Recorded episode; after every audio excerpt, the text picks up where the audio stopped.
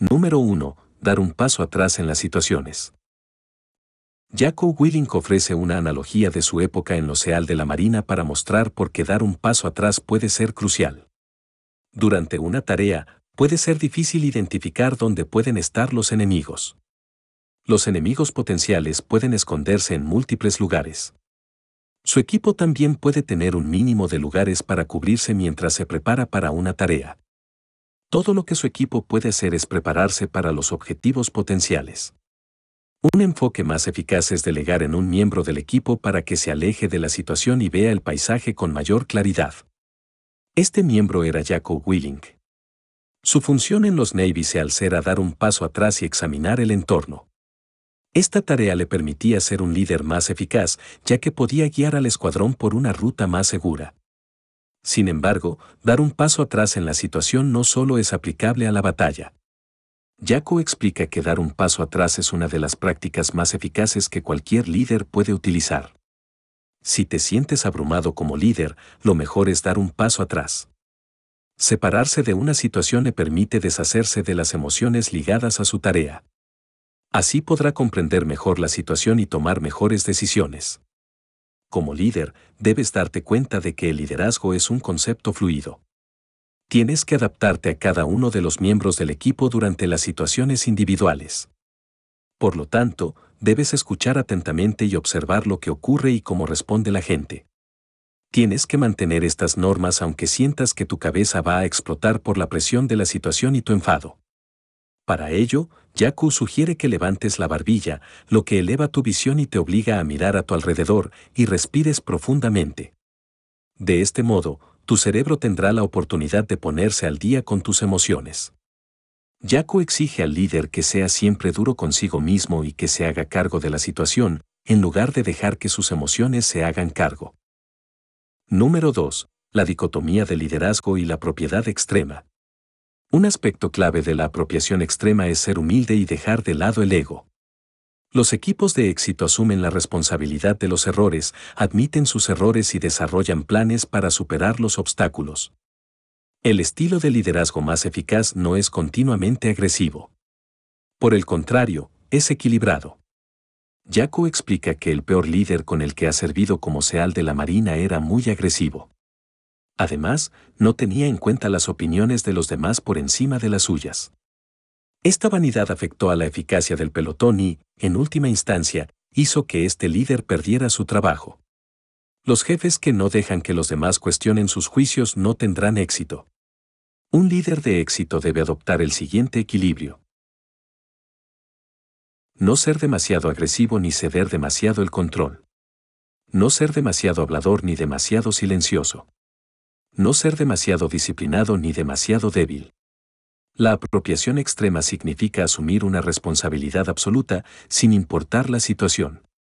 Si adoptas la apropiación extrema, las siguientes características podrían describir tu comportamiento. Nunca culpas a los demás cuando las cosas van mal. No culpes a tu equipo. Te das cuenta de que todos los problemas tienen su raíz en ti y en lo que haces. No espera que sus subordinados asuman responsabilidades. No dejas que tu ego se interponga en la solución de los problemas. En lugar de culpar a los demás, el liderazgo extremo implica entender que los fallos de los demás en su equipo se deben a que sus instrucciones no son lo suficientemente claras. Si el grupo fracasa, el líder debe aceptar siempre la culpa. el líder tampoco debe culpar nunca a factores externos que estén fuera de su control. Así que, como líder, debe asumir sus fallos y mejorar. Número 3. El liderazgo requiere modestia y entusiasmo. Jaco cree que los dones innatos son exagerados. Todo el mundo puede llegar a ser competente en lo que se proponga. Esto es especialmente relevante para los líderes que luchan contra el síndrome del impostor. Puede que sientas que no tienes las habilidades innatas para liderar, presentar y dirigir. Pero en lugar de preocuparte, deberías aprovechar esta circunstancia como una oportunidad para desarrollarte. Jaco le recomienda que recoja los casquillos. Esta expresión tiene su origen en la insatisfactoria tarea de recoger todos los casquillos de bala que caen al suelo después del entrenamiento de tiro. Los líderes tienden a creer que están por encima de este trabajo poco cualificado. Dicho esto, Jacob explica que dedicarse a estas tareas te mantendrá humilde y te ayudará a desarrollar el respeto. Sin embargo, no recomienda dedicarse a estas tareas con frecuencia. Ayudar de vez en cuando a los miembros del equipo con el trabajo de bajo nivel es un enfoque excelente para empezar a incorporar en su liderazgo. Participar en este trabajo también le permite, como líder, comprender mejor a todos los miembros de su equipo. Puede empezar a apreciar el trabajo que hace cada miembro y la dinámica entre los miembros de su equipo. Número 4. Capacitar a los miembros de su equipo. Jacob recomienda a los líderes que se aseguren de que cada miembro de su equipo es consciente de la importancia de cada tarea. Que un miembro del equipo sea consciente de la importancia de su posición es fundamental para el éxito del equipo. Cada miembro del equipo debe comprender también el objetivo del equipo. Jack da un ejemplo de su entrenamiento para los SEAL de la Marina. En este entrenamiento, se enseñó a cada individuo sobre el mando descentralizado. La idea del mando descentralizado es que cada miembro del equipo pueda dirigir cuando sea necesario. A cada miembro del equipo también se le ha dicho que tendrá que liderar en algún momento. Si se otorga a los miembros del equipo la responsabilidad de liderar, se les dará poder. Para fomentar el mando descentralizado en sus equipos, debe asegurarse de que cada miembro del equipo entiende el objetivo del mismo. También debe motivar a cada miembro del equipo.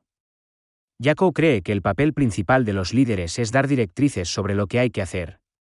Dicho esto, esto no significa que tengan que ser los únicos en crear planes. En cambio, el líder debe definir los objetivos del equipo. A continuación, es positivo que los miembros de su equipo creen planes que se ajusten a estos objetivos. Permitir que sus miembros del equipo para crear un plan relevante les proporcionará una motivación inmediata tendrán más ganas de completar la tarea si es su idea. Jacob recomienda una fórmula específica para identificar si estás dispuesto a aceptar un plan propuesto por uno de los miembros de tu equipo. Debes preguntarte si el plan es un 70 u 80%, o más, tan potente como el plan que tú habrías ideado. Si la respuesta es afirmativa, debe apoyar al miembro de su equipo con este plan. Si el plan es solo la mitad de eficaz que el que usted habría ideado, debe ayudar al miembro del equipo a rectificar los principales problemas.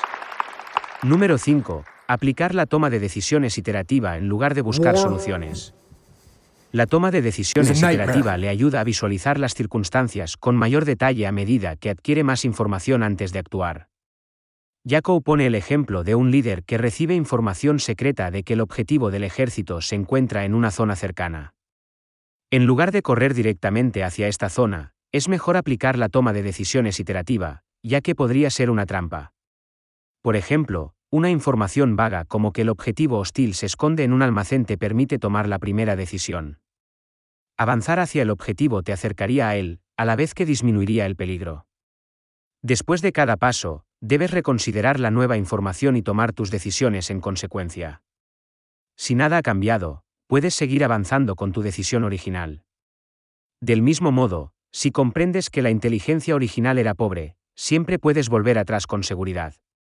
Así que, mientras diriges, debes seguir cuestionando tus decisiones con nueva inteligencia a medida que pasa el tiempo. Número 6. Entienda cuando debe disciplinar a su equipo. Cuando algunas personas escuchan que deben cuidar a su equipo, a sus empleados o a su familia, piensan que deben hacerlos sentir cómodos en todo momento. Este enfoque es lo que haría un líder menos exitoso. Un gran líder se da cuenta de que cuidar la salud, los resultados y el bienestar de su equipo requiere cierta disciplina. Mostramos cuidado cuando disciplinamos a los miembros de nuestro equipo pensando en la salud del mismo. Jacob subraya que evitar la disciplina puede conducir a un rendimiento relajado y por debajo de lo esperado en todo el equipo. Un individuo que flojea puede contagiar rápidamente a otros miembros del equipo como un virus. Por tanto, la disciplina es esencial, pero puede ser difícil aplicarla en el momento adecuado. Jacob sugiere que los líderes piensen en las condiciones atenuantes que puedan existir y consideren mostrar tolerancia. Si no hay condiciones atenuantes, es necesario aplicar la disciplina según su propio criterio. Número 7. Controla tu ego. El liderazgo se asocia a menudo con un ego inflado. Lo más probable es que este ego inflado impida la capacidad de un líder para dirigir un equipo eficaz. Jaco explica que este fracaso se debe a que estos líderes se preocupan más por su éxito que por guiar a las personas que dirigen. El ego de un individuo suele inflarse cuando trabaja con alguien de su misma edad o rango. Al trabajar con estos individuos, los líderes tienden a querer parecer más exitosos que sus contemporáneos. Jaco aconseja no dejar que su ego diseñe sus planes. Si te sientes inseguro, debes preguntarte qué esperarías que hiciera tu jefe. Este pensamiento alejará su ego y le permitirá tomar una decisión como líder. Número 8. No microgestionar. La persona que lidera más, en realidad lidera menos. La microgestión no es un enfoque práctico del liderazgo. En primer lugar, indica a los miembros de tu equipo que no tienes fe en que el trabajo se haga. Por lo tanto, solo debe adoptar este enfoque si un individuo comete errores constantes y no lo rectifica. La mejor microgestión para este tipo de personas sería proporcionarles objetivos más claros. A continuación, compruebe con regularidad que la persona cumple estos objetivos. En lugar de microdirigir a las personas, deberías macrogestionarlas. Macrogestión significa que ayuda a su equipo a entender claramente su objetivo y les deja ocuparse de los detalles. Dejar que resuelvan las cosas por sí mismos les ayuda a aprender a resolver problemas de forma independiente. Número 9. Una buena comunicación es la clave para ser un buen líder. En este reportaje, tratamos los consejos de Jaco en tres áreas de la comunicación, los elogios, las instrucciones claras y las disculpas. Elogios. Jaco aconseja no ser amplio con los elogios. En lugar de ello, debe proporcionar elogios específicos y personalizados a cada miembro del equipo. Además de ser preciso, debe asegurarse de no exagerar. Demasiados elogios pueden incitar a los individuos a aflojar. Al ofrecer elogios, debe dirigir a los miembros del equipo hacia el objetivo del mismo. Los elogios pueden hacer que los miembros del equipo se descuiden. Por lo tanto, dirija la motivación añadida, creada por los elogios, hacia los objetivos de su equipo. Sitúe los elogios en el contexto de ser un paso hacia el objetivo final del equipo. Instrucciones claras. Una parte crucial del liderazgo es la buena comunicación con cada miembro de su equipo. Si no se comunica eficazmente con una persona, esto puede favorecer la aparición de rumores desinformados. Los rumores perjudican la moral y los niveles de motivación del equipo. Por lo tanto, en cada conversación, debe procurar ser honesto, claro y conciso. La comunicación eficaz es fundamental en momentos de cambio. Si decide hacer cambios en el plano objetivo del equipo, debe asegurarse de que todos los miembros del equipo sean notificados. Además, supongamos que una persona no se adhiere a los objetivos del equipo. En ese caso, debe ofrecer sus servicios para ayudarles en el proyecto. Disculpas. Pedir disculpas es una parte integral de la propiedad extrema. Algunos líderes sostienen que disculparse muestra debilidad. Jaco cree que negarse a pedir disculpas es una señal más significativa de inseguridad en sí mismo. Los miembros del equipo tendrán más confianza en un líder dispuesto a aceptar la culpa y a disculparse por esos errores. En nuestra página web tienes todo el resumen en escrito, contenido de valor, historias de éxito y mucho más. Nos vemos en otro capítulo.